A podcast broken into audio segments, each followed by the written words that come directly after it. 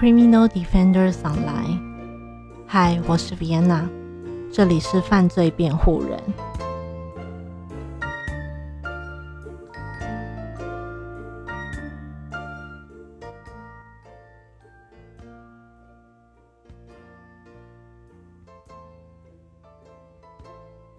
OK，那在 Part One 呢，有跟大家稍微介绍了一下我们所谓的加拿大的系统。那加拿大系统呢，其实就着重在呃呃这个就是所谓的专家，专家的背景要什么，跟他们如何呃全面电脑化，那如何就是借着这个美国的系统来呃改进成为他们的所谓的加拿大的系统。我觉得是啦，因为嗯，大家的就是执法的组织不一样，没办法这样完整，就是完 完整的 copy 过来，所以其中的一些细流程其实是需要被改的啦。对，所以嗯，这个其实是我觉得是很正常的，那不是说好或不好，而是因地制宜嘛。那再来呢？有跟大家预告，呃，刚刚有跟大家说明一下，要再跟呃大家分享荷兰的方法，然后法国的所谓的犯罪的破坏。那德国、瑞士跟英国书中就没有呃大呃大篇幅的介绍。那目前先跟大家来分享所谓的荷兰的呃系统方法。那在过去的二十五年内呢，荷兰警察就越来越意识到调查中。犯罪分析的重要性。那结果，他们在呃全国警察署的全国呃刑事情报局下呢，就设立了一个犯罪破会小组。对，你看，就是不一样的不一样的那个系统嘛。那虽然他们的方法基本上是与呃美国联邦调查局一起研究出来的。但是却有一些重要的差异。那这边就指出，其实像是呃，普惠小组是由他的普惠小组是由见识心理学以及美国联邦调查局训练的警官所组成的。那荷兰同时也认为呢，这个小组不只对警方负有解释的义务，那对于整个科学界，呃，也必须公开他们的研究成果啦。对。就是学术界也需要被公开，那让其接受呃科学界可以就是详细的检查以及批评，就是一个言论自由的状态。那让各界评价他们的主张的可靠性跟有效性。嗯，我到我收回我刚刚说的那句话，我觉得荷兰想要的做法是呃收集各方资讯，因为。如果你只是单单在所谓的呃警察署的这个系统下，你可能听到的声音会比较单一，所以他们也希望就是所谓的科学学术界、科学学术界可以加入到这个系统来，呃，协助。我想是应该是协助或支援，呃，其中的不足。那呃，这个荷兰的系统呢，以两个重要的原则为基础，呃，一是普惠结合了所谓的调查经验，那以及行为科学的知识。那他们认为普惠应该只是被当成指导呃调查方向的指标。我想雷斯雷斯勒先生也有说过这句话，他说他只是协助他们，呃，协助哦，他就说他只是协助他们利用这个方法。然后让警官逮捕到呃犯罪，所以其实跟荷兰这个呃想法是不是类似的呢？那荷兰这边就想说，普会应该只是被当做指导方向的一个指标。那普会小组呃许多内部的调查研究，那包括了呃比较一名有。就是在做比较了，一名有经验的警察在犯罪现场可能做出的一个推论，以及一名受过，不好意思，哦，等我一下，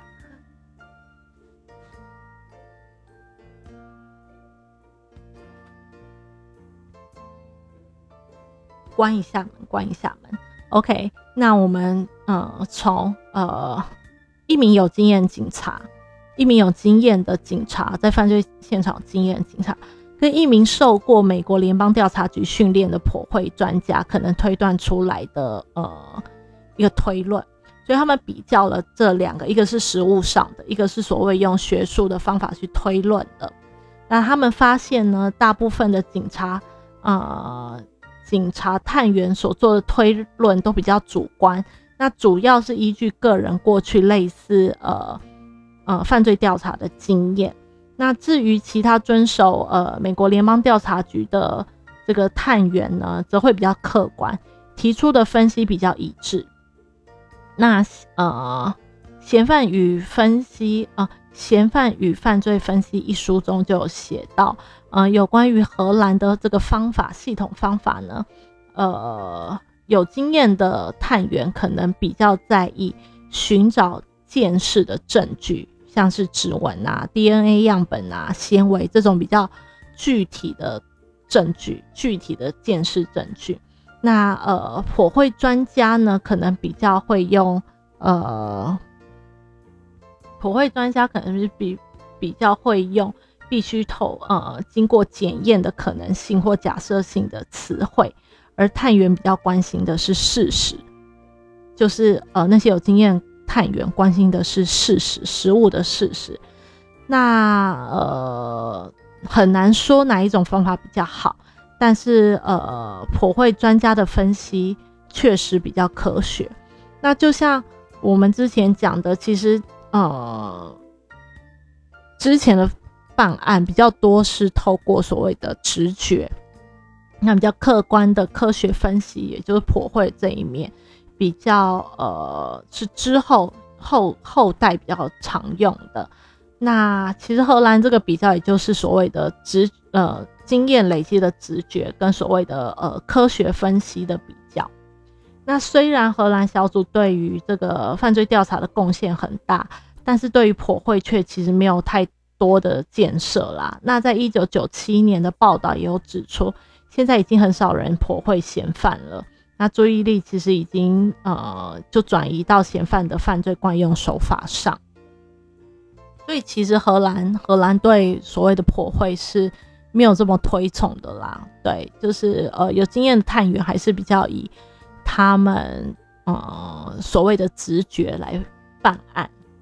其实我觉得大部分也都是这样，像呃他之前呃书里面不是之前说很多呃办案的手法还是呃还是比较老旧嘛？我觉得到现在呃不能说现在还是那么老旧啦，只是可能都。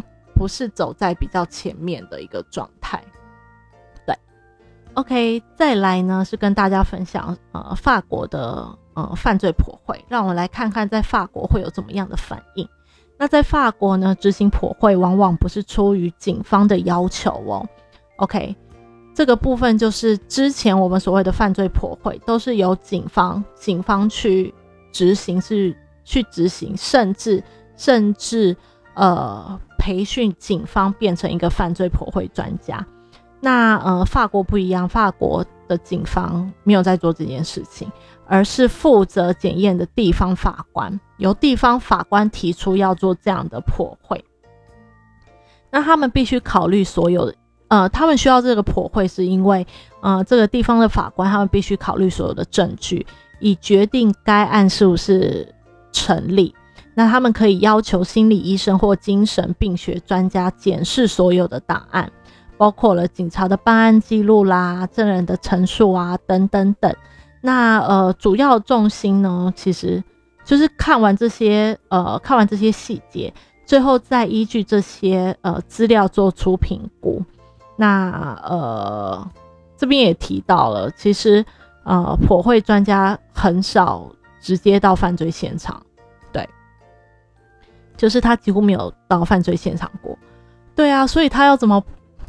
这就是我的疑点之一。所以他要怎么破会这个犯人？就是又少了一个。如果你很少去呃犯罪现场的话，你看不到那些所谓的比较实实实物的实物的证据。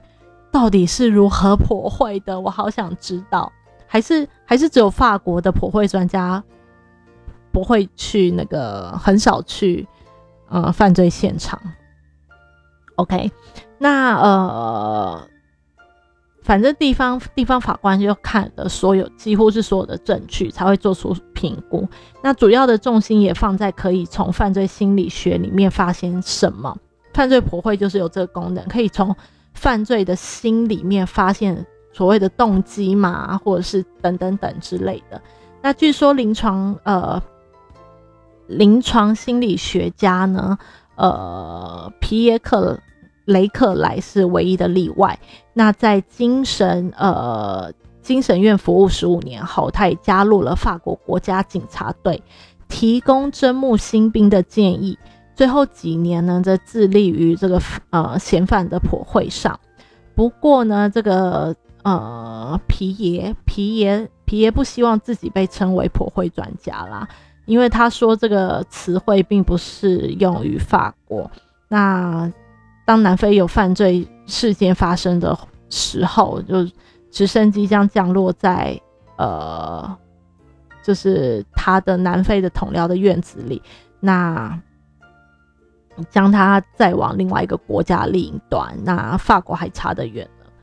我不太懂这这句话在讲什么，大家可以帮我翻译一下吗？对，就是我在想，是不是呃。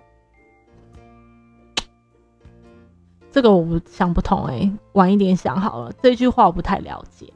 对，那呃，就是他他比较是属于比较协助性的啦，应该是说他呃他谦虚了，他谦虚了，他是比较协助协助所谓的调查员，然后做密切的合作，但是他不是呃所谓的专家。那他可能也觉得，因为书里面有说他，他称他最近这种普惠能带来百分之六十的注意嘛，所以其实百分之六十应该也还不是很高，所以他不敢说自己是专家这样子。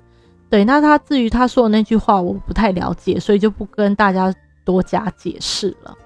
那再来呢，有讲到德国和瑞士，那德国和瑞士，我想他们早在嗯一九七零年代。就已经有请雷斯勒跟他们团队去那边做，就是警察演讲，所以他们对这个部分应该是有兴趣的。那呃，德国跟瑞士有关于心理破会的著作虽然蛮少的，那不过他们对这样技术其实呃，在尹内博士看来是非常有兴趣的。那尹内博士。自己的英国的国家，英国的这边情况是怎么样呢？那英国的情况就非常特殊，一系列以大众市场为目标的书籍以及成功的呃电视节目吸引了广大的民众注意，所以呃，犯罪火会就不是用在一个比较专业的专业的状态上，而是呃。科普啦，算是科普的状态啊，因为以大众市场为目标，所以其实尹内博士这本书是不是也是也是非常符合英国的特殊情况，以大众市场为目标的一个书籍呢？但是我必须说这本书非常好看，对我个人觉得，虽然是二零零三年的书，可是哦，这本书当然不像之前所谓的就是推理小说这样子有故事性。但是，呃，我觉得《尹内博士》这本书不止给你带来比较入门的一些，呃，所谓的观念，或者是呃一些比较专业的领域。它其实它带进的案例，当然也会让我们觉得非常的、非常的香啦。对，还有非常多的照片之类的，我们都不用上网，就一个一个查。我们看他的书，我们就可以看到这个人犯罪者是谁，然后。当时有发生怎么样的呃情况的一些呃资料照，所以这本书即使在二零零三年是出版的，但是我觉得这本书应该算是一个还蛮经典的书籍。OK，重点就是非常好读啦，就是就所谓更深色的那种专书，这本书其实算是非常好读了，只是。回过头，我之上一个那个 Part One 有讲，我就是一个菜比包的菜鸟，所以我的知识量是零。我对于犯罪，嗯，犯罪，呃，所谓的调查这个部分是零，所以对我来讲，可能还是想要更深入，有很多的资讯。那，呃，就先跟大家菜比包，就先跟大家，呃，菜比巴啦，不是菜比包。菜比巴的我就先跟大家来分享书里面的内容。那，嗯，之后我们就会有更多呃专书，那读起来会不会是更更更容易的？对，OK，那今天就跟大家分享到这里，就这样喽，拜拜。